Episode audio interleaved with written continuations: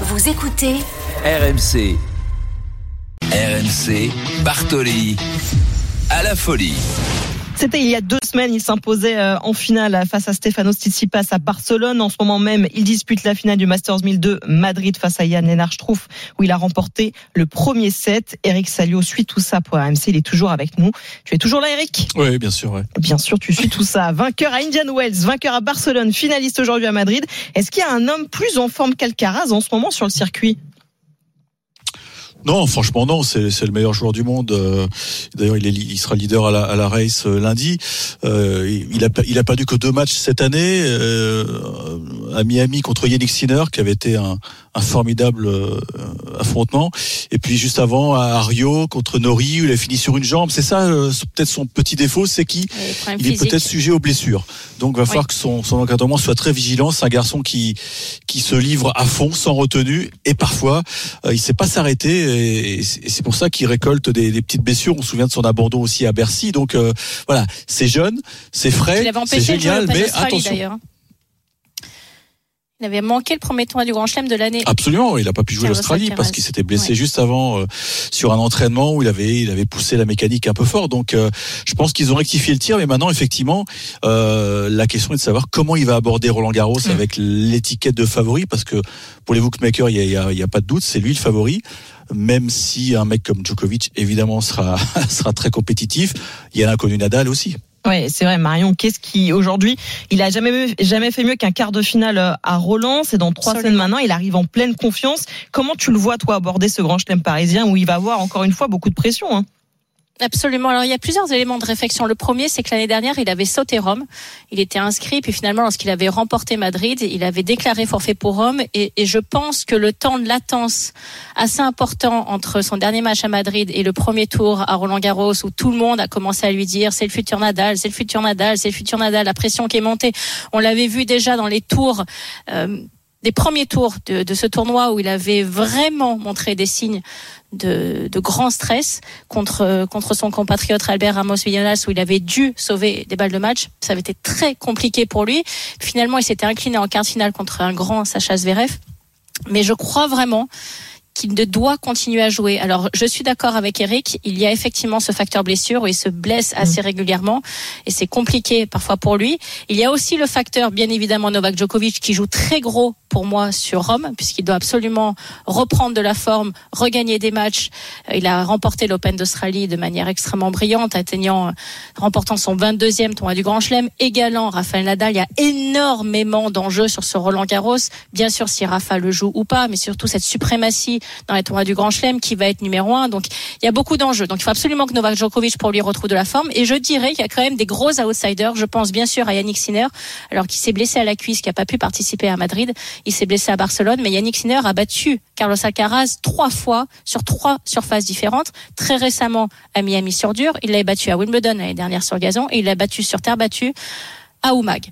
Donc c'est quelqu'un qui est avec justement son jeu très agressif, un petit peu comme Strouf, mais en frappant encore plus fort du fond du cours, a la capacité d'aller vraiment déranger l'Espagnol. Donc je pense que s'il veut arriver à Roland Garros dans les meilleures dispositions possibles et pas être totalement accablé par la pression, il faut qu'il continue à jouer, continue à garder le rythme, continuer à être dans ses matchs et essayer le plus possible de pas trop regarder la presse parce que là le comparatif avec Rafael Nadal va être ça très très dur à gérer. Ouais, ça oui. n'arrête pas effectivement pour lui et justement Eric puisqu'on parle de Rafael Nadal, c'est la grande question.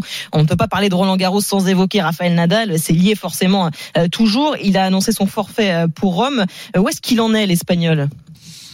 Il s'estime pas prêt encore, pas prêt pour reprendre la compétition dans des épreuves aussi importantes que les Masters 1000. Alors, franchement, personne ne sait vraiment où il en est puisqu'il s'entraîne dans son île et il n'y a pas un journaliste qui, qui, passe une semaine à, à Manacor pour pour scruter ce qui se passe là-bas.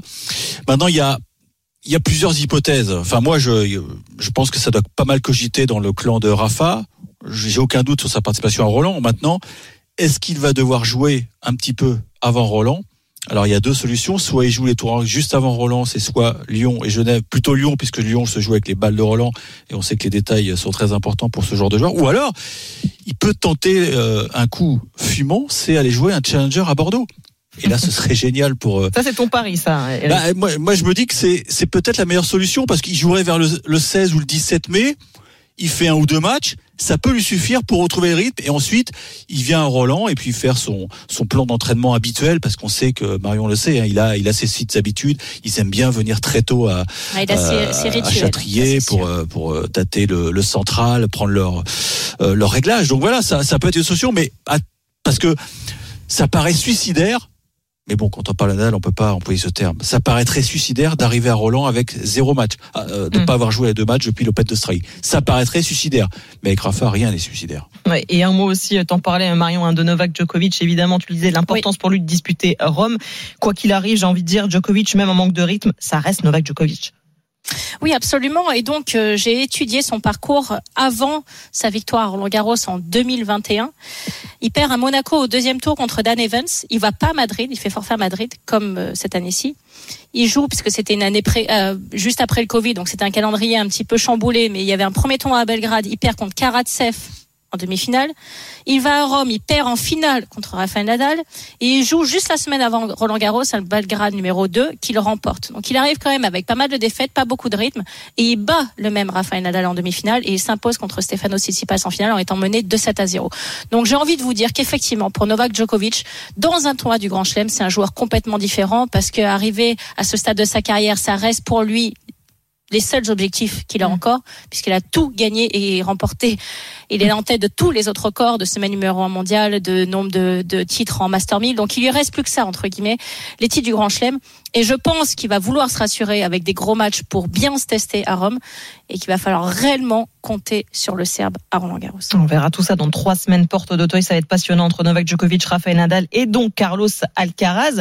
Et qui vient dans ce deuxième set, euh, Eric est malmené hein, par euh, l'Allemand. Mais je, je sais de vous le dire, il, est, il ne rayonne pas. Il ne rayonne pas. Il est, il est troublé par le jeu de, de l'Allemand et il est mené 3 jeux à 0 hein, dans la deuxième manche, Carlos Alcaraz. Donc c'est c'est loin d'être acquis ce, ce titre euh, à Madrid. Euh, il joue pas bien, il commet des fautes. Euh, je non, pense mais que... je pense que c'est le type de jeu, tu sais. Oui. C'est pour ça que je parlais de Sinner. En fait, euh, Carlos Alcaraz, il lui faut quand même du temps pour installer son jeu. Et quand il est euh, mis sous pression par des gros attaquants, et on sait qu'à Madrid, en altitude, la balle va vite, c'est plus difficile pour lui. Ouais, mais euh, Sinner sert beaucoup moins bien que je trouve, hein, euh, Marion. Ça, c'est Ouais, quand même. Écoute, Merci beaucoup. Sinner avec le nombre d'ace, tu vois, je peux te ressortir ses stats d'ace, c'est quand même pas trop mal. Ah là, je te tiens le pari, je te je trouve est largement supérieur. Il est déjà, il a servi t'assurer. 57 aces depuis le début de la quinzaine. Merci beaucoup, euh, Eric. On va suivre évidemment cette finale de Carlos Alcaraz au Masters 1000 de Madrid avec toi toute la soirée sur RMC.